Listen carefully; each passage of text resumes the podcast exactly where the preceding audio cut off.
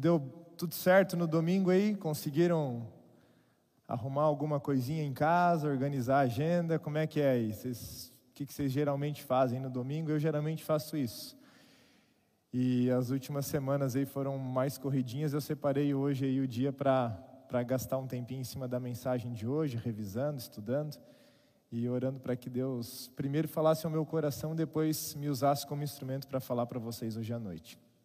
Eu, antes de começar a mensagem, quero mandar um abraço para um, uma família que eu conheci lá na Bahia. Fui alguns dias atrás lá na Bahia, no encontro de missão que teve lá, é, promovido pela divisão sul-americana, e eu estava caminhando lá pelo campus da, da FADBA, né? E sentado ali na, na programação, esperando começar ali, e aí veio uma menina falar comigo, pastor, nossa, eu estava queria falar contigo, mas não sabia como, e, eu estou muito feliz de te conhecer aqui. A minha família acompanha o senhor todo, todo direto lá na Igreja Central, não só o senhor, mas toda a programação da Igreja Central. A minha avó, Dona Sebastiana, não perde um culto. E eu queria pedir que o senhor mandasse um abraço para ela a próxima vez que o senhor fosse pregar. Então, estou pagando a minha promessa aqui, né, com a Dona Sebastiana, com a Letícia de Arapiraca, Alagoas. E eu encontrei ela lá no Ayugô. Um abraço aí, Letícia, para você, para Cida, sua mãe, e para a dona Sebastiana. É maravilhoso, né, queridos, a gente saber que a gente não está sozinho. E uma das coisas que me proporcionaram ao longo da vida fazer várias amizades são as mudanças. Quem aqui já mudou bastante de casa, de cidade? Quem já mudou mais de cinco vezes? Cinco vezes? Alguém mais de cinco vezes? Já? É, eu também mais de cinco vezes. Eu já mudei cinco vezes só depois de casado. Então, antes de casado teve outras aí, né? E as mudanças elas sempre são boas, por um lado, ruins por outro. Alguém aqui que mudou gosta de mudança ou não gosta de mudança? Gostam de mudança? Eu descobri coisas boas na mudança, porque às vezes mudar é inevitável. Você não pode dizer que não vai mudar, né? E uma das coisas que lá em casa a gente combina é que quando a gente vai mudar, a gente aproveita para fazer uma limpa nas coisas, né? Já aconteceu isso na sua casa? Precisou mudar uma reforma e você tem que se desapegar, né? Tirar algumas coisas da, do armário, da cozinha, da roupa, eu não sei, algumas ferramentas talvez, algumas peças aí que você não está mais usando mais, alguns calçados. E a mudança ajuda a gente a olhar, né? Aquilo que talvez a gente não está usando há muito tempo eu tenho umas caixas de livros, aí, na realidade, de anotações que eu trago desde a faculdade. E essa manta toda mudança é o apelo dela. Amor, tem que, você tem que se desfazer dessas coisas. Eu falei, meu amor, cinco anos estudando. Né, as anotações ali, eu, eu tenho que digitalizar isso, mas não tenho tempo. E vai ficando lá, aquela caixa eu nem, eu nem mexo nela, só acompanho a mudança, né? Queridos, a gente vai falar hoje sobre desapego. Desapego. Desapega é o título da mensagem de hoje. E a gente vai ver algumas coisinhas que talvez Deus hoje vai te falar, é, bem no privado, assim, no pé da orelha. Então presta atenção, porque tem coisas que talvez você hoje, assim como eu, está precisando desapegar. Beleza? Vamos nessa caminhada aí, tudo certo? Pegue a sua Bíblia então, por favor, ou ligue a sua Bíblia, né? E a gente vai hoje olhar de maneira mais específica o livro de Colossenses. Então, Colossenses capítulo 3. Colossenses capítulo 3. Vou abrir aqui a minha Bíblia também, você enquanto você abre a sua aí. Filipenses, perdão, Colossenses capítulo 3. E a gente vai ler do verso 1, a gente vai ler agora assim direitinho do verso 1 até o verso 14 e depois a gente vai voltar conversando sobre esses versinhos, beleza?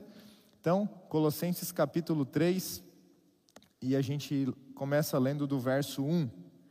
Diz assim: Portanto, se vocês foram ressuscitados juntamente com Cristo, busquem as coisas lá do alto, onde Cristo vive assentado à direita de Deus. Pensem nas coisas lá do alto e não nas que são aqui da terra porque vocês morreram e a vida de vocês está oculta juntamente com Cristo em Deus. Quando Cristo, que é a vida de vocês, se manifestar, então vocês também serão manifestados com Ele em glória. O verso 5 agora diz: Portanto, façam morrer tudo que pertence à natureza terrena: imoralidade sexual, impureza, paixões, maus desejos e avareza, que é a idolatria. Por causa dessas coisas é que vem a ira de Deus sobre os filhos da desobediência. Vocês também andaram nessas, nessas mesmas coisas no passado, quando viviam nelas. Agora, porém, abandonem igualmente todas essas coisas: ira, indignação, maldade, blasfêmia, linguagem obscena no falar. Não mintam uns aos outros, uma vez que vocês se despiram da velha natureza com as suas práticas e se revestiram da nova natureza que se renova para o pleno conhecimento segundo a imagem daquele que a criou. Aqui não pode haver mais grego e judeu, circuncisão e incircuncisão, bárbaro, cita, escravo, livre, mas Cristo é tudo e está em todos. Portanto, como eleitos de Deus, santos e amados, revistam-se de profunda compaixão, de bondade, de humildade, de mansidão, de paciência. Suportem-se uns aos outros e perdoem-se mutuamente. Caso alguém tenha motivo de queixa contra outra pessoa, assim como o Senhor perdoou vocês, perdoem também uns aos outros. E o último verso: acima de tudo isto, porém, esteja o amor, que é o vínculo da perfeição. Queridos, na minha opinião, é um desafio viver isso aqui. Né? Na minha caminhada cristã, não é fácil eu me desfazer da minha antiga natureza. Do meu velho homem, não é algo natural, não é algo fácil. E a mensagem de hoje é para você que talvez está já tentando há algum tempo. Você tem talvez 5, 10, 15, 20 anos, 30 anos de batismo, 40, 50, não sei. E você ainda, assim como eu, continua lutando por algumas coisinhas que você tem que desapegar, que você tem que deixar para trás. E a gente vai hoje olhar de maneira mais profunda esses versos, esses, esse trecho que a gente leu e buscar dicas práticas de como a gente pode, pela graça de Deus, conseguir se desfazer, se desapegar dessa velha natureza. O verso 1 e verso 2 eles dão uma introdução do que vai ser a tônica desse estudo, né? Dão, dão a direção principal. E lembrar com vocês um outro verso de Romanos, capítulo 12, verso 2, o comecinho, e lá diz: "Não se amoldem, perdão, aos padrões deste mundo". Tão difícil a gente não se amoldar com os padrões do mundo, né? É o que a gente tem de maior referência às vezes, infelizmente. É o que a gente passa mais tempo, é o nosso trabalho, são os nossos estudos, é a nossa família, é a nossa vizinhança, é a vida que a gente vive, não tem como escapar disso. Mas a gente tem que lembrar que os indivíduos gerado de, gerados de maneira celestial, eles não podem ficar satisfeitos com os remédios terrestres. Você e eu, depois de batizados, depois de termos acertado Jesus, somos criaturas celestiais. Não vivemos mais a natureza humana. E agora a gente, pela graça de Deus, somos batizados e a gente agora recebe o desafio de viver na atmosfera celestial. Viver de acordo com os padrões celestes e não com os padrões terrenos. Então, estão certos de que não existe cura material para um mal espiritual. Não tem como a gente resolver um problema espiritual de um jeito que não seja de maneira espiritual. Os problemas espirituais nós resolvemos de maneira espiritual. E a nossa luta entre o eu né, o meu velho homem e a minha nova natureza depois de aceitar Jesus, essa é uma batalha espiritual. Agostinho disse: Ninguém anseia pela vida eterna, incorruptível e imortal, a menos que se canse desta vida temporal, corruptível e mortal. Será que a gente tem pensado na eternidade? Será que a gente tem lembrado do céu constantemente? E a gente tem pautado as nossas escolhas pela eternidade? pelos, pelo, pelo final, pela linha de chegada, ou a gente olha só o aqui e o agora. As observações de Paulo aqui nesse texto, né, nessa introdução, elas lembram a gente aquela instrução de Jesus, de Mateus 6,33. Buscai, pois, em primeiro lugar o reino de Deus e a sua justiça. E todas as outras coisas vos serão acrescentadas. A ideia do texto, na realidade, não é uma busca aleatória, mas é um procurar habitualmente. Sigam procurando, né? Não é algo que você encontrou um dia e vai parar, você vai continuar essa busca, essa procura. No entanto, a ênfase não recai sobre a ação de buscar, não é ah, o buscar em si, mas é no que está sendo buscado. Buscar o que, que nós estamos buscando? Quais são as nossas prioridades no nosso dia a dia? O que estamos buscando? Não é o não é a maneira como estamos, mas é o que estamos buscando. É vir de trás para frente. Isso vai mudar toda a nossa ênfase na nossa busca, na nossa procura. Quando uma pessoa então finalmente entende que o céu é onde ela está e ela está livre para aproveitar a vida. Não importa onde ela mora, não importa o que ela faz profissionalmente, que tipo de carro ela dirige ou que bairro ela frequenta, porque ela entendeu que ela não é dessa terra. As coisas dessa terra, as distrações dessa terra, até boas às vezes, elas não, não, não fazem mais uma interferência grande porque ela entendeu o foco. Tudo isso é irrelevante, as coisas aqui passageiras, porque ela vê a linha de chegada, ela sabe o final, ela sabe onde vai dar essa história. E qual que é a linha de chegada? É onde Cristo está. E o texto ali no capítulo 3, o verso 1 e verso 2 fala onde Cristo está. Assentado aonde? À direita de Deus. Amém por isso? A gente tem estudado aí na lição da escola sabatina, né? Sobre a imortalidade. Semana passada a gente recapitulou a lição, foi passar a lição na classe dos mais jovens aqui da igreja sábado passado, a classe Estrela da Manhã. É tudo os cabecinha branca ali, né? Pastor, passa a lição lá na nossa sala. Eu fui lá recapitular a lição com eles. Ficaram felizes da vida, né? E a gente falou sobre a esperança. O nosso Cristo, o nosso Jesus, ele não está morto. Amém por isso? A gente pode cantar porque ele vive, é porque eu posso crer no amanhã. A tumba está vazia. A gente sabe onde Jesus está. Amém por isso? E melhor do que isso, a gente sabe o caminho para chegar nele. Essa é a melhor e a mais boa notícia que a gente podia podia lembrar hoje à noite, podia ser lembrado. O nosso Cristo Jesus, o nosso Salvador, ele está vivo. Ele está no céu, assentado à direita de Deus, e nós temos, sabemos o caminho para chegar até Jesus. E isso já conforta o nosso coração, a gente vai continuar conversando, mas isso já é a coisa principal que a gente tem que saber. Porque você e eu, sozinhos, nós não conseguiremos desapegar da velha natureza, do velho homem, das velhas paixões, dos velhos hábitos e começarmos a andar em novidade de vida. A gente vê um contraste nesses dois versos entre as coisas do céu e as coisas da terra. Eu podia fazer uma lista aqui, a gente ficar conversando sobre isso um bom tempo.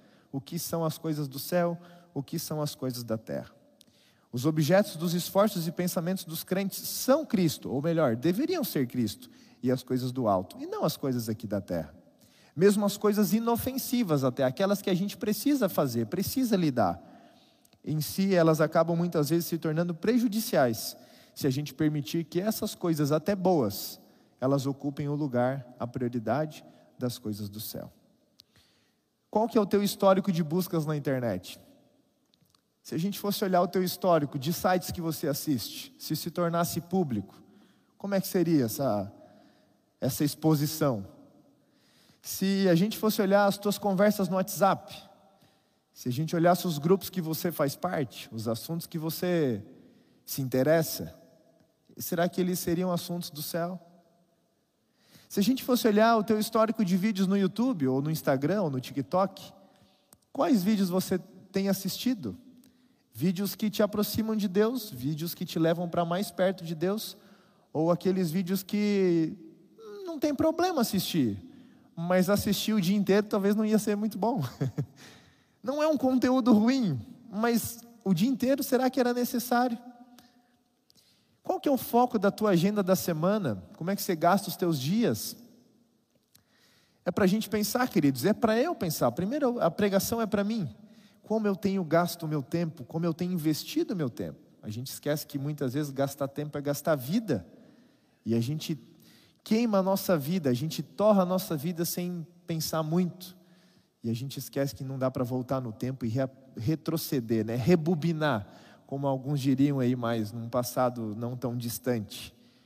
Queridos, se nós vivêssemos para o céu, nós aproveitaríamos essa vida também. A gente esquece disso. A gente se preocupa tanto em aproveitar essa vida e esquece de viver o céu. No entanto, se nós vivêssemos o céu, nós também aproveitaríamos essa vida. E é isso que Paulo começa falando aqui para os Colossenses.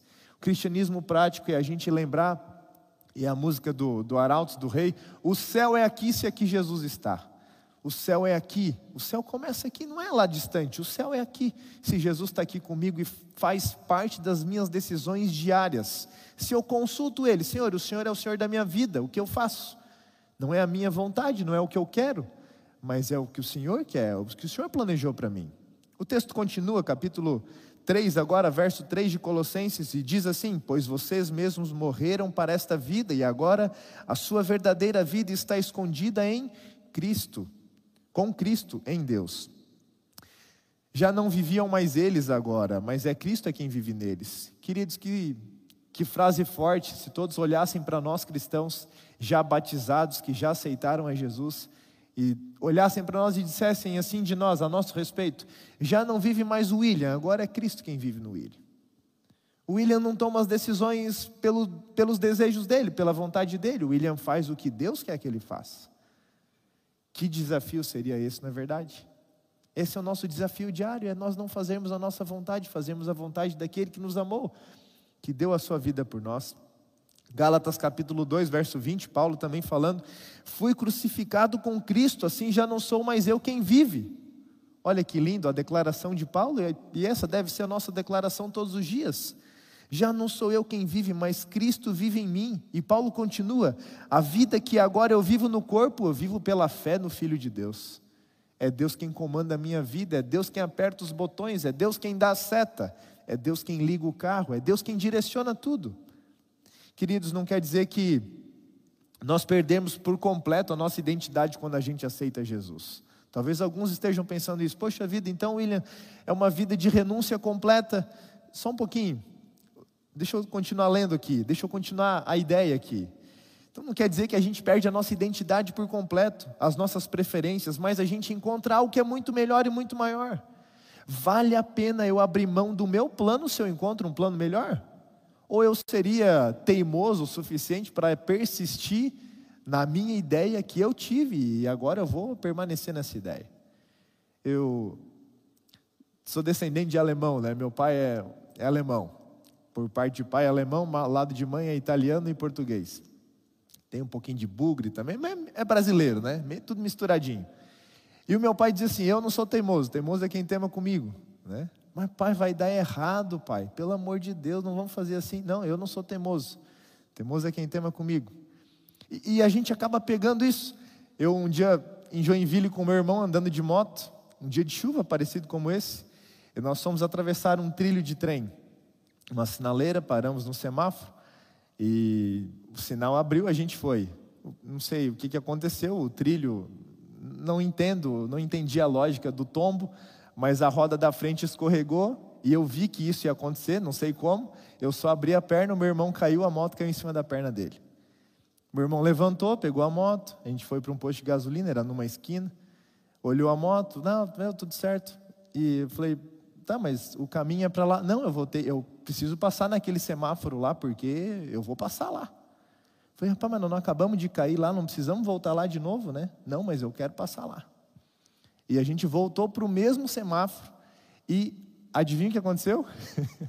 de novo, semáforo abriu. Eu vi que ia acontecer de novo, abri a perna e a moto caiu de novo em cima da perna dele. De novo, a gente levanta a moto, vai para o posto de gasolina e os frentistas olhando da nossa cara rindo. Né? Imagina a cena. Aí a gente olha a moto de novo, confere a moto, tal, tal, tal. E de novo, meu irmão queria fazer o quê? Não, eu vou ter que passar lá. Falei, Tiago, pelo amor de Deus, cara. Ó, vai você sozinho então, que eu te espero aqui. vai sozinho dessa vez, né?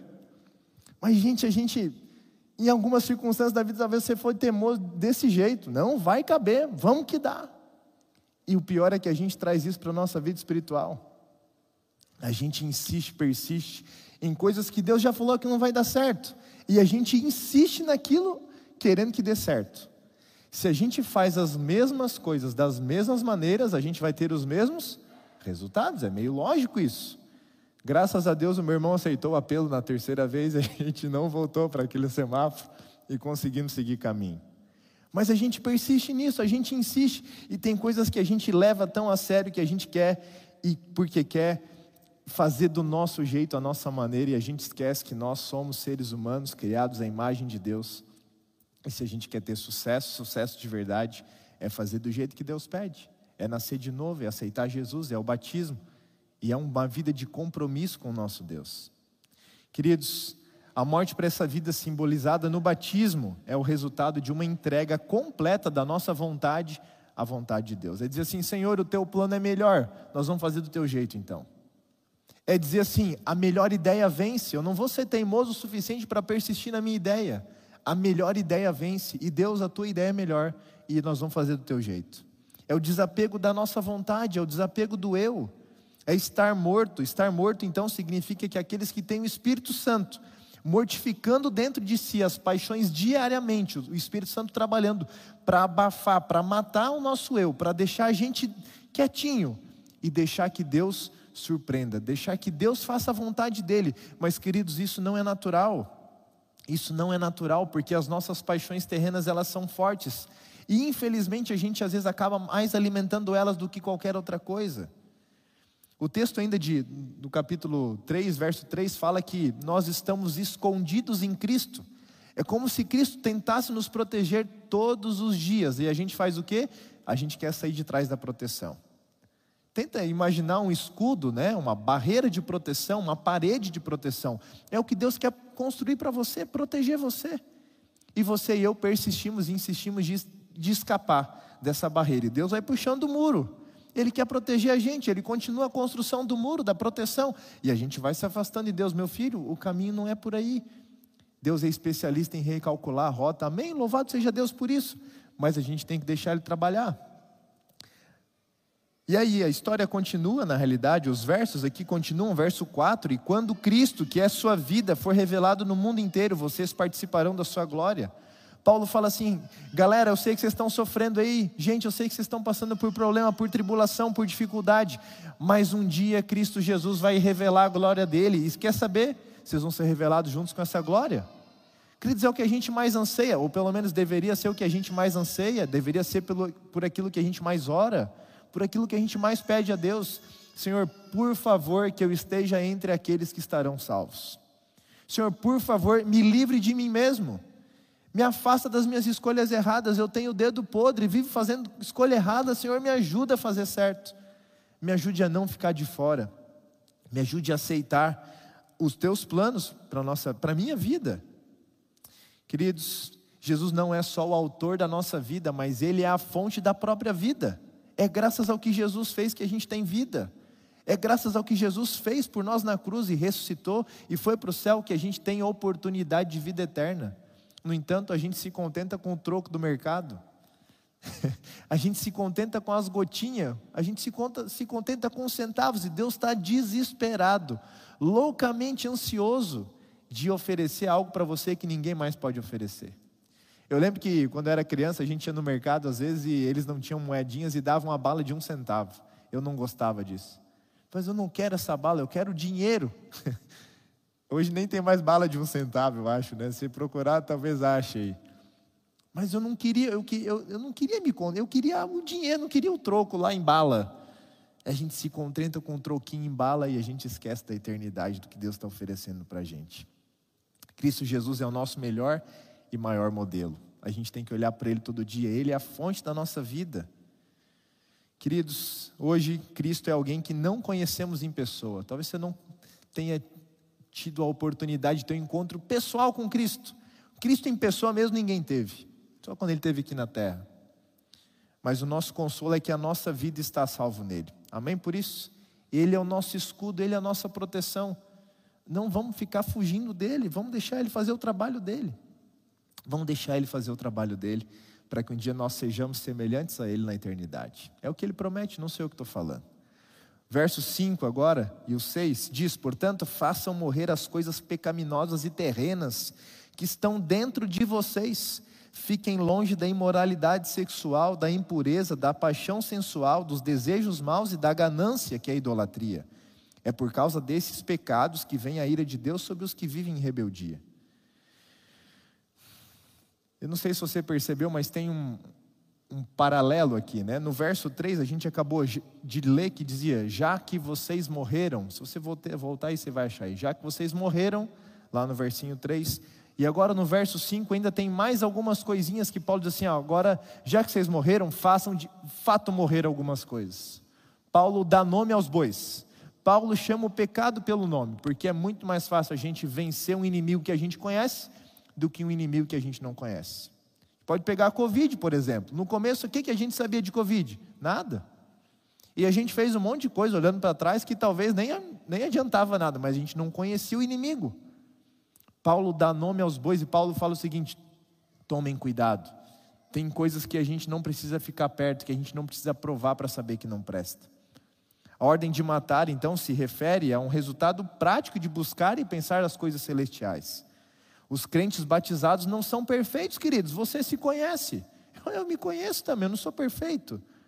Mas a gente diariamente deve buscar combater o pecado, ativando a nossa vida em Cristo. Senhor, a minha natureza é essa aqui de querer fazer o errado, mas Senhor, me ajuda a fazer o que é certo. Quando eu vejo, eu estou assistindo, quando eu vejo, eu estou indo, quando eu vejo, eu estou fazendo, quando eu vejo, eu estou escutando, quando eu vejo, eu estou eu tô lá. Senhor me ajuda, eu não quero fazer isso aí, eu não quero seguir no trilho do boi. Eu não quero seguir nesse caminho automático, nesse piloto automático todo dia. Queridos, a ordem é para fazer morrer, não é para esperar morrer.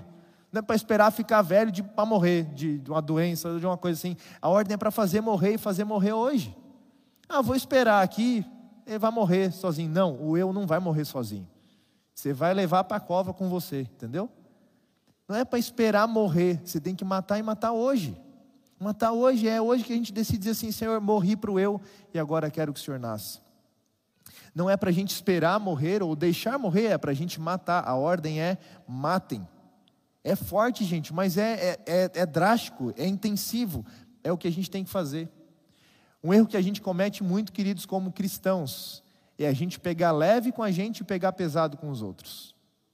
Sendo que a orientação bíblica, na realidade, é completamente o contrário. Peguem pesado com vocês e peguem leve com os outros. A gente pega muito pesado com os outros, a gente julga muito bem os outros, a gente sabe muito bem o que faria se o filho fosse nosso, a gente sabe muito bem o que faria se o dinheiro fosse nosso, se o poder fosse nosso, se estivéssemos em tal posição, faríamos diferentes faríamos diferente. No entanto, quando a gente chega para a nossa vida, quando eu chego para a minha vida, gente, os desafios são gigantes. Aí eu vejo que eu não mando nada mesmo. e eu vejo que o quão longe eu estou de Jesus, o quão eu preciso mais depender dele, queridos. Eu não sei se é a sua luta também, mas essa é a minha. Eu não posso confiar em mim, miserável homem que sou, quando eu acho que está dando tudo certo, daí está indo tudo errado. E a gente tem que buscar essa dependência de Deus. Paulo chama o pecado pelo nome, ele fala algumas paixões da carne, ele fala sobre a fornicação e imoralidade sexual, ele fala sobre a impureza, a contaminação moral, ele fala, fala ainda sobre as paixões desordenadas, paixões vergonhosas, desejos apaixonados, desejos maus, anseios perversos. O que desejamos determina o que a gente faz. O que, que você tem alimentado os teus desejos, os teus desejos? O que você assiste, o que você come, o que você escuta, como você se alimenta. Não só estou falando de comida física, mas a sua mente, o que, que você tem alimentado a sua mente. Você não vai ser melhor do que isso. O que, que você tem colocado para dentro da cachola aí não vai. Não, se você está botando só porcaria, você vai ser uma porcaria ambulante. Eu vou ser uma porcaria ambulante se eu alimento a minha mente só com coisa ruim. Se nós não nos alimentamos da palavra, se nós não buscarmos o Pai do céu todos os dias e pedir o batismo do Espírito Santo diário, Senhor, mata o meu eu hoje de novo. Eu quero morrer hoje de novo. Eu morri para o eu aqui no tanque batismal, o dia do batismo das águas, mas eu quero o batismo do Espírito Santo para morrer todos os dias e ser feita a vontade do Pai do céu e não as minhas. Ainda a gente fala, Paulo fala ainda sobre a ganância, sobre a idolatria, que é o desejo de ter mais. Queridos, vamos ser sinceros, é um retrato da gente aqui, a gente tem desejos que a gente não, a gente sabe que a gente não deveria ter, a gente alimenta coisas que a gente não deveria alimentar. A gente quer mais, para que a gente quer mais? Sem propósito, só para ter mais, só para dizer que tem mais. E Paulo condena tudo isso, fala assim: ó, vocês têm que matar, tudo isso aí não presta, vocês têm que se afastar disso. É muito mais fácil a gente cair num pecado que a gente não conhece pelo nome, a gente não sabe o que, que é. E às vezes evitar falar não vai resolver o problema. Ah, se a gente não falar, aí não, não tem problema. Mas mentira, você sabe que é mentira. Primeiro passo de qualquer tratamento psicológico, de dependência química, é a pessoa reconhecer que precisa do quê? De ajuda. Eu não consigo. Eu tenho problema com isso. Meu Deus me ajuda. Será que a gente tem feito o que é errado sabendo que é errado? E a gente não tem feito nenhum esforço para mudar? Ah, ah, fazer o quê, né? Eu, é assim mesmo a vida, né? Eu vivi a vida inteira fazendo errado. Puxa vida, vou mudar agora por quê? Será que a gente vive para os desejos terrenos que trazem a morte? Será que a gente tem buscado matar os nossos desejos terrenos que trazem vida? Quando a gente mata os desejos terrenos, quando a gente morre para o nosso eu, a gente tem vida, e vida que Deus promete não é eu que estou prometendo isso. Volto a falar, a gente tem pegado muito leve conosco mesmo, com a gente mesmo. E a gente tem pegado muito pesado com os outros, sendo que a proposta do Evangelho é completamente diferente. É você pegar pesado com você, você ser radical com você, e você pegar de boa com os outros. Não é para julgar os outros, não é para. Ah, talvez alguém que está assistindo ou que está aqui na igreja está pensando: puxa vida, Fulano tinha que estar tá aqui hoje, hein? Nossa, essa mensagem era para alguém lá de casa. Vou mandar o link, manda o link, mas primeiro para você. A mensagem é primeiro para você. A gente gosta de terceirizar. Poxa vida, isso aqui era bom para aquele lá. Vou mandar para ele lá, que é o para ela que vai ser, para ela vai ser uma bênção. E para você não é? Você está de boa aí, está tudo certo com a sua vida? Toma cuidado. Versos 7, 8 e 9. Vocês costumavam praticá-los quando sua vida ainda fazia parte desse mundo. Paulo ainda falando sobre aquilo. Vocês faziam tudo isso quando vocês pertenciam a esse mundo. Mas agora as coisas mudaram. Agora é o momento de vocês se livrarem. Tem mais coisas que vocês acharam que nem tinha. E Paulo traz mais uma lista agora. É hora de vocês se livrarem da ira, da raiva, da maldade, da maledicência e da linguagem obscena. Não mintam uns para os outros. O pessoal achou que estava de boa, né? Pô, a gente já morreu lá, já batizou, aceitou Jesus, agora só ficar de boa esperando Jesus voltar. é sombra e água de coco esperar Jesus voltar. E agora Paulo fala assim, rapaziada, tem mais coisa aí. Vocês esqueceram de algumas coisinhas. Deixa eu lembrar vocês aqui de algumas coisas. Aqui agora a gente tem um contraste do antigamente e do agora. Antigamente vocês faziam isso, agora vocês têm que fazer isso. Deixa para trás o que passou, foca nisso aqui agora. Praticaram no passado, eles, Paulo enfatiza isso, né? A descontinuidade entre os novos e os antigos modos de vida dos crentes. Quando é que você aceitou Jesus? Faz quanto tempo? Quanta coisa mudou na sua vida? Talvez essa percepção seja mais fácil para quem não cresceu na igreja. Quantos aqui da igreja, só de curiosidade, quantos aqui cresceram na igreja, né? Tipo, os pais já eram adventistas. Posso ver as mãos? É, mais ou menos metade aí hoje. Para você e para mim é mais difícil. Porque a gente não tem esse, esse 180. A gente não tem muito claro quando a gente se converteu. Ah, pô, você cresceu na igreja, escolinha, clube dos bravadores, Campuri, inclusive os nossos bravadores estão lá no Campuri, né? Você participou do coral, você foi para o internato, você estudou numa, educação, numa, numa universidade talvez adventista, você tá, pô, a vida inteira foi isso aí. Para você é ainda mais difícil, você tem que pedir ainda muito mais, porque não é tão claro o ponto da virada. Peça, Deus vai te mostrar, Deus vai te ajudar a enxergar isso. Deus vai te ajudar a enxergar isso. Um verdadeiro cristão não pode se sentir confortável com o pecado habitual com um pecado intencional, aquele que você planeja fazer, aquele que você maquinou, planejou, estrategicamente você foi lá e planejou fazer. Todos os vícios aqui listados dizem respeito aos comportamentos, essa é a última lista que Paulo fala, dos comportamentos que perturbam as relações interpessoais, a nossa relação com o nosso próximo. A primeira listinha que Paulo falou dos desejos, é, é, a gente, né? Porque onde é que vem o desejo? É na nossa cabeça, né? Aquilo que a gente alimenta. Talvez pode atrapalhar uma outra pessoa que muito próxima da gente. Mas a segunda listinha agora é o nosso relacionamento com as pessoas. Então Paulo está falando de primeiro dos meus desejos lá dentro do meu coração, as decisões que eu tomo, aquilo que eu alimento. E agora Paulo começa a falar do nosso relacionamento com as pessoas, como a gente reage àquilo que as pessoas fazem. E aí a gente tem a ira, que são as atitudes habituais, normais, espontâneas. Quando você vê, você está brabo, você está vermelho, bufando. Paulo disse: tem que tomar cuidado com isso, porque não é mais você quem vive, é Cristo que vive em você.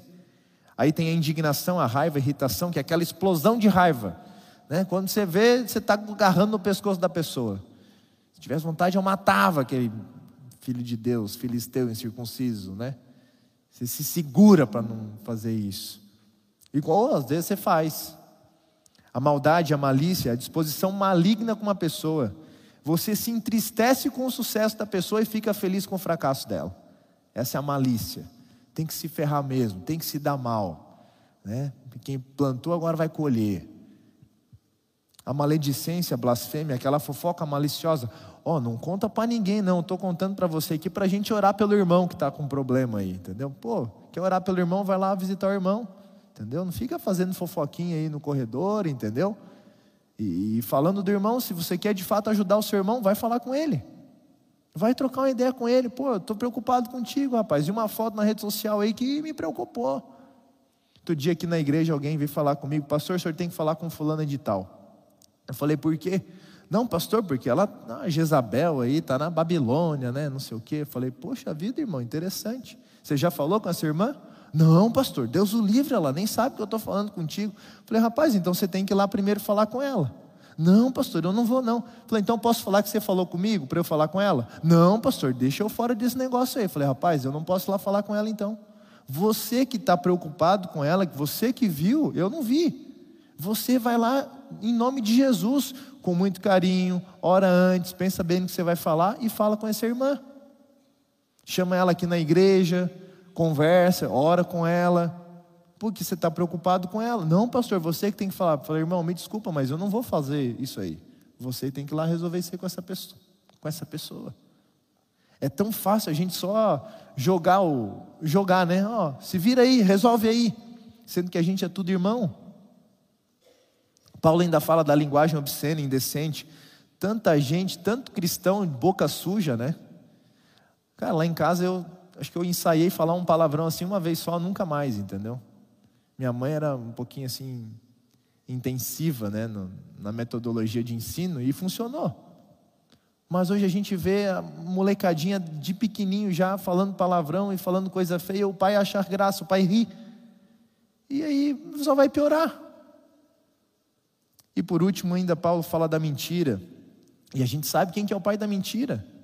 A mentira envolve a intenção de enganar alguém para tirar vantagem. E uma meia-verdade é uma mentira inteira. Não tem essa de, ah, uma meia-verdade. Não tem essa. 25% de verdade é 100% de mentira. Perdão. 25% de mentira é 100% de mentira. Não tem essa de verdade. Não tem 75% de verdade. O que é pouquinho mentira é tudo mentira um copo de água com um pinguinho de veneno, você toma? Eu não tomo, não quero tomar. Mas a gente às vezes bota uma, dá uma pimentadinha na conversa, né? A gente aumenta, mas não inventa. E a gente tem que tomar cuidado com isso. A primeira lista, então, queridos, diz respeito aos comportamentos pessoais, às paixões da carne. E a segunda lista, como eu falei, traz essa ideia de como a gente vai lidar com o próximo. Mas, pastor, como fazer? Até agora a gente só apanhou aqui, estamos juntos, apanhei também. eu também tenho minhas lutas. Como é que a gente faz agora? E Paulo agora começa a partir para a parte mais prática. O restante do verso 9 diz o seguinte: Visto que vocês já se despiram do velho homem com suas práticas e se revestiram do novo, o qual está sendo renovado em conhecimento à imagem do seu Criador. A antiga natureza e as práticas perversas, ela, que a gente acaba de ver lá no verso 5 e no verso 8, Paulo diz assim: ó, já, isso já não, não é mais para fazer parte de vocês, e pela fé recebam essa bênção. A tomem a decisão de aceitar Jesus e isso não fazer mais parte da vida de vocês. A ideia aqui, Paulo, é de, quando Paulo fala que visto que vocês já se despiram, né? É literalmente visto que vocês já tiraram essa roupa, agora coloquem outra. Vamos ser sinceros, logicamente aqui, você está trabalhando no, qualquer lugar, você foi limpar um estábulo, né? Cheio de cocô de bicho lá. Você chega em casa, você toma banho, você vai botar roupa suja? Lógica para ir dormir, você vai dormir de pijaminha cheirando a, a cocô de, de vaca, de, de, de galinha? Não, você não vai. Você tira a roupa suja, você toma um banho agora você vai botar a roupa limpa. Essa é a ideia que Paulo está falando. Ó, vocês já se despiram daquela roupa suja. Agora não bota mais a roupa suja, vocês vão botar uma roupa limpa. E quem é que provê as roupas? Quem é que provê as vestes? Olhando para a Bíblia, a gente sabe que as vestes representam o quê? A justiça. E a, gente, e a gente usa a justiça de quem? É a nossa justiça, é as nossas obras que a gente vai se salvar? Não, são a justiça, é a justiça de Cristo. Então, queridos, a primeira coisa, para começar, você não vai conseguir sozinho. Reconheça, eu preciso reconhecer que eu preciso de ajuda. Você precisa de ajuda, eu preciso de ajuda. Sozinho não vai dar certo, nós vamos quebrar a cara, cair duas, três, quatro, cinco, dez vezes, talvez a vida inteira caindo aí, igual eu, insistindo num erro que a gente sabe que vai dar errado, num caminho que não tem saída. Primeira coisa, reconheça que você precisa de ajuda. Segunda coisa, agora você tem que dizer assim: Jesus, eu não quero mais usar roupa velha. Se eu sei que se eu andar por esse caminho aqui, eu vou chegar lá naquele lugar, então não quero mais ir naquele lugar, me ajuda a não ir nem pegar o caminho, nem passar lá perto da entrada daquele caminho. Eu quero ficar o mais longe possível desse caminho que eu sei que não presta, que não faz bem para mim. A ideia de substituição é se despiram, agora outro outro contraste, outro outro paralelo. Se despiram agora vocês se revistam. É tirar a roupa suja e não nem ver mais essa roupa, não é para lavar essa roupa, é para jogar fora. E quanto mais eu passo tempo com Deus, quanto mais eu passo tempo com Ele, melhor e mais consistente é o meu processo. É o que o texto falou. Através do conhecimento, quanto mais tempo a gente passa com Deus, na presença de Deus, mais semelhante a Deus a gente, a gente fica. Eu tenho alguns amigos, e por algumas vezes a gente, na convivência do internato, ou morando junto, a gente uma vez bem específico, eu fui falar uma frase, e meu amigo junto comigo falou a mesma frase. Eu olhei assim para ele, tomei um susto, né? Rapaz, como assim? A convivência fez a gente falar igual, fez a gente ter os mesmos hábitos, fez a gente ficar parecido. A convivência faz a gente ficar parecido, faz a gente ficar semelhante à pessoa. Você tem passado tempo com quem? Como é que está o tempo de qualidade lá com Deus? Como é que está a oração? Como é que está o estudo da Bíblia, estudo da lição? Como é que está a leitura do Espírito de Profecia? Como é que está o cristianismo na prática? Você está ajudando as pessoas? Você está fechando os olhos para a necessidade das pessoas? Aproveito para falar rapidinho aqui do mutirão de Natal que a gente está começando. Né? Começamos aí no sábado. Faça parte, se envolva nisso, ajude as pessoas. Estava ali conversando atrás com o Suquina antes de entrar aqui. Pô, pastor, quero, quero ir para o Líbano aí. Falei, vamos, vamos juntos, Suquina, vamos nessa aí. A gente tem que se planejar para ajudar as pessoas. E não é para ajudar só no Líbano, porque tem um monte de gente aqui que está precisando de ajuda. Tem muita gente aqui que precisa de ajuda. É no semáforo, é em todo lugar aí tem gente precisando de ajuda. É só procurar que você acha. Como é que a gente tem passado tempo com Deus? Como, como tem sido a nossa comunhão com Deus? A gente tem que ter aquela imagem, né, que nós fomos criados lá no Éden, a raça humana. A gente precisa daquela imagem restaurada. E a gente só vai ter aquela imagem restaurada quando a gente passa tempo e tempo de qualidade com Deus. Não é tempo olhando no relógio, não é tempo rapidinho, é tempo e tempo de qualidade. Verso 11 diz: Nessa nova vida, não importa se você é judeu ou grego, se é circuncidado ou incircuncidado, se é bárbaro ou cita, se é escravo ou livre, Cristo é tudo que importa e ele vive em todos. De agora em diante, a sua referência é outra. Muita gente lá na época de Paulo tinha uma ideia diferente. É, ah, agora tem algumas nacionalidades aí que são importantes. Tem algumas, alguns grupos religiosos que são mais importantes, que eram circuncisos e incircuncisos, o grego ou o judeu, a nacionalidade mais importante. O bárbaro ou cítara, as questões raciais. Qual raça que é mais importante, né? Ah, o pessoal mais culto, o pessoal um pouco mais inculto, não tem tanto conhecimento, não tem tanto estudo. Ou você é escravo e livre, os teus, os teus níveis sociais. Gente, para Deus nada disso importa, porque a salvação é inclusiva. Amém? Deus não pede você ter um milhão na conta para Ele te aceitar, para você entrar na fila. Deus não pede para você ter o sobrenome tal. Deus não pede para você ter a cor tal. Deus não pede para você ser é, homem ou dentro da. Ah, tem que ser homem ou só homem ou só mulher. Deus não pede isso. A salvação é para todos. Amém por isso? A salvação é para todo mundo. A gente só vai aceitar, só não vai receber se a gente não aceitar isso. E Paulo deixa claro isso. Cristo é tudo e em todos. Cristo é o tudo e em todos. Indo para o final, queridos, capítulo 3, agora verso 12, diz: Portanto, como povo escolhido de Deus, santo e amado, revistam-se de profunda compaixão, bondade, humildade, mansidão e paciência. Suportem-se uns aos outros e perdoem as queixas que tiverem uns contra, uns contra os outros.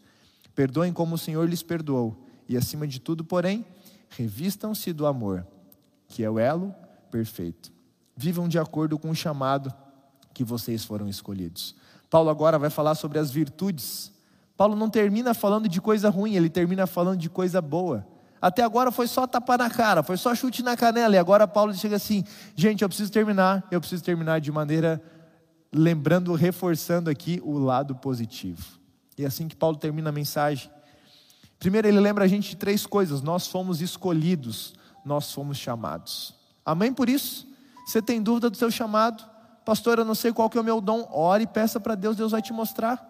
Tanta coisa que você pode fazer tanto, tantas maneiras que Deus pode te ajudar, inclusive aí no banco da igreja, para quem está aqui e é membro da igreja central, que mora aqui em Curitiba, tá aí um linkzinho, num botãozinho aí que você pode ir lá e dizer como você quer ajudar a igreja, como você quer usar os seus dons e talentos para o ano que vem. Você pode fazer isso.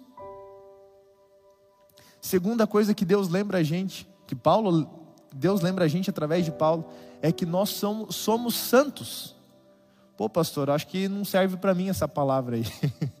acho que talvez tenha um equívoco aí, né? Não é bem assim, santo e tal. Mas você já sabe, você já ouviu várias vezes que a ideia da palavra santo na Bíblia não é a santidade daquele que não erra, daquele que é perfeito, mas é daquele que é separado para um propósito. Deus tem uma missão para você. Deus tem um propósito para você e para sua família. Deus não quer salvar você sozinho. Deus quer te usar como instrumento de salvação para outras pessoas. Você foi escolhido, você foi chamado. Essa é a primeira lembrete. Segundo lembrete, você é santo, você é separado para um propósito especial. E por último, você é objeto do amor de Deus. Gente, você é muito amado. Você duvidou disso por algum dia? Tira essa dúvida do caderno. Deleta essa dúvida. Você é muito amado por Deus. Deus pagou um preço inestimável por você, Ele morreu por você, Ele salvou você, Ele quer te levar para passar a eternidade com Ele. Tudo incluso, tudo incluso, não precisa se preocupar com nada. Essa é a proposta de Deus para você. O problema é que a gente insiste nas nossas ideias. a gente acha que a gente tem um bom plano, a gente acha que está tudo certo. Do jeito que está, tá bom. Para que, que nós vamos mexer? Não se mexe em time que está ganhando. Será que está ganhando mesmo? Será que você está fazendo do jeito certo? E Paulo agora traz oito conselhos práticos. Eu vou ir rapidinho por eles. Profunda compaixão. A gente tem compaixão dos outros, a gente precisa ter compaixão dos outros. É a maneira que Paulo salienta isso. A bondade. A gente é bondoso, a gente é humilde, a gente pensa primeiro nos outros. A gente é manso, a gente não quer dominar e manipular os outros. A gente é paciente, suporta as provocações quando xingam a gente, quando ridicularizam a nossa fé, quando riem da gente. A gente se suporta um ao outro, ou a gente está dando tudo, tira um na cara do outro aí. A gente é tudo irmão e vive se pegando no pau. É igual, é igual a família mesmo. A gente é da mesma família, queridos. Somos a mesma família. E a gente briga tanto um com o outro a gente tem se perdoado assim como fomos perdoados? Ou a gente é tardio em perdoar as pessoas? Não, vai ter que, ter que, ter que ralar. Não vou entregar fácil, não. E por último, será que a gente tem de fato amado as pessoas? Será que a gente tem de fato passado o tempo com Jesus e entendido quem esse Jesus é de fato para a gente? Queridos, as virtudes são exatamente o, o oposto, o contrário daqueles, daquelas duas listas, listas de dez coisinhas que Paulo fala, no verso 5 e no verso 8. O mais importante, queridos, não é que a gente deve ficar tranquilo que a gente não está fazendo mal para ninguém. Não basta isso. Não basta você dizer assim, pô, mas eu não faço mal para ninguém. Não, não é isso que Deus quer para você. Deus quer que você faça o bem para as pessoas. Porque nem sempre você não fazer o, o, o, o mal não quer dizer que você está fazendo o bem. Deus quer que você intencionalmente faça o bem para as pessoas. Deus quer que você intencionalmente desapegue do seu eu, dos seus desejos, das paixões erradas, daquilo que você tem alimentado e que você sabe que tem te afastado de Deus. Deus quer que você se afaste disso, Deus sabe que isso não é o melhor para você, e lá no fundo você e eu também sabemos a gente sabe que aquilo que afasta a gente de Deus. A gente já sabe que, que vai ser difícil orar depois de assistir tal coisa, depois de ir em tal lugar, depois de ler tal livro, depois de escutar tal música. Vai ser difícil você ter comunhão com Deus depois disso. E é exatamente isso que o inimigo quer, que você se afaste dele. Hoje, infelizmente, a gente vê muitos cristãos não praticantes, cristãos culturais. É o cara que vem na igreja para dizer que veio, é o cara que está aqui para aliviar a consciência, para dizer que cumpriu com o checklist espiritual dele. não quer dizer muita coisa. A gente precisa pegar mais pesado com a gente, mais leve com os outros. A gente precisa olhar para a nossa vida e ver o que, que a gente precisa desapegar. A gente tem que olhar para dentro da gente e ver assim: Deus, me ajuda, por favor. Eu quero tornar isso prático, eu quero que isso seja realidade na minha vida me emocionei com a pregação, é para mim, eu preciso disso. Deus, eu preciso disso. Você pode começar quando? É hoje, não deixa para amanhã. Conversa, combina com Deus hoje. Tito 1, verso 16, tem um verso muito pesado e diz assim: Eles afirmam que conhecem a Deus, mas por seus atos o negam. Será que a gente está dizendo que é cristão e a gente, no fundo das contas, não é? No final das contas, não é? Hoje o chamado é para você desapegar é para você não negar mais a Jesus, é para você negar o seu eu. É para você não dizer não mais para as coisas de Deus, mas é para você dizer não para as suas vontades. É para você parar de se preocupar com as coisas desse mundo e, e colocar o foco nas coisas do, do céu, das coisas celestiais. É para você não olhar mais para os padrões dessa terra e você olhar para o padrão celestial. É você não se contentar mais com as migalhas, é você se contentar com a eternidade com a vida eterna. É algo que a gente nem consegue entender direito é o que Deus oferece para a gente. Não é apenas tirar a roupa, se despir do velho homem, é vestir o novo homem, a justiça de Cristo. A gente vai escutar uma música agora que fala desse encontro que a gente precisa ter com Deus. Outra vez, Senhor, a gente está aqui. a história só está repetindo, Deus. Outra vez eu estou aqui de novo. Eu estou querendo acertar as contas, eu estou querendo fazer do jeito certo, Senhor, me ajuda. Tudo de novo, pai? É, pois é, tudo de novo. Tamo aí, filhão, mas eu nem lembro quando é que foi a última. Deus esqueceu. Para ele é como se fosse a primeira. Hoje Deus está disposto a te ouvir. Ele quer ouvir a tua confissão aí do teu coração. Diz assim, Senhor, chega, uma vez por todas, vamos, vamos começar do zero. Vamos fazer do jeito certo. Vamos fazer do jeito que eu sei que vai vai dar certo no final. Vamos fazer do jeito olhando para a linha de chegada e não para o caminho. Olhando para a eternidade, não para as coisas aqui dessa terra. Enquanto João canta essa música, eu te desafio a, em oração, fazer a sua entrega a Deus. Não deixa para amanhã, não, não pode ficar para amanhã. Você não sabe se vai ter amanhã para você. Ou eu também não sei se vai ter para mim. Cante essa oração que o João vai cantar agora. Canta junto com o João, se você souber. E faça essa oração a Deus.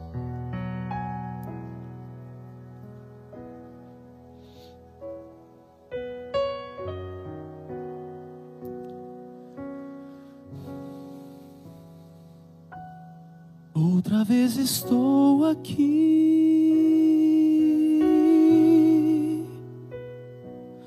para confessar-me a ti. Sei que sabes quem eu sou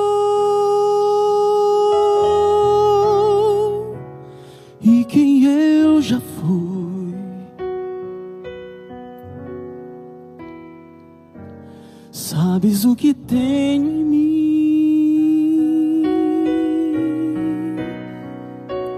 lutas que carrego, enfim. Quero só fazer mas o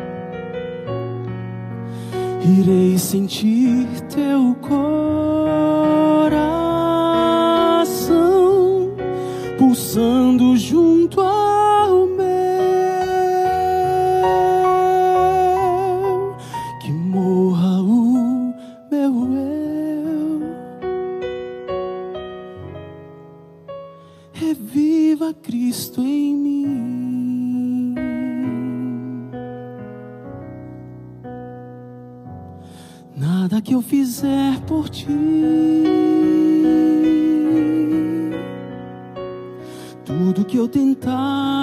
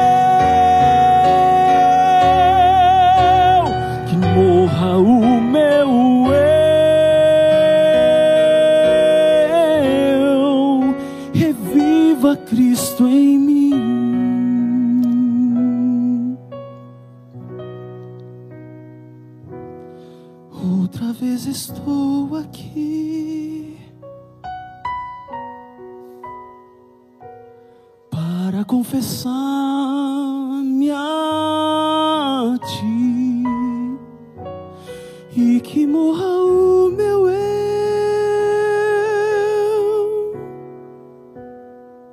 reviva Cristo em mim. Ora comigo. Querido Pai do Céu, que luta desafiadora nós vamos ter daqui para frente, Pai. Desfazer o que nós somos e, e deixar o Senhor refazer tudo de novo, Pai.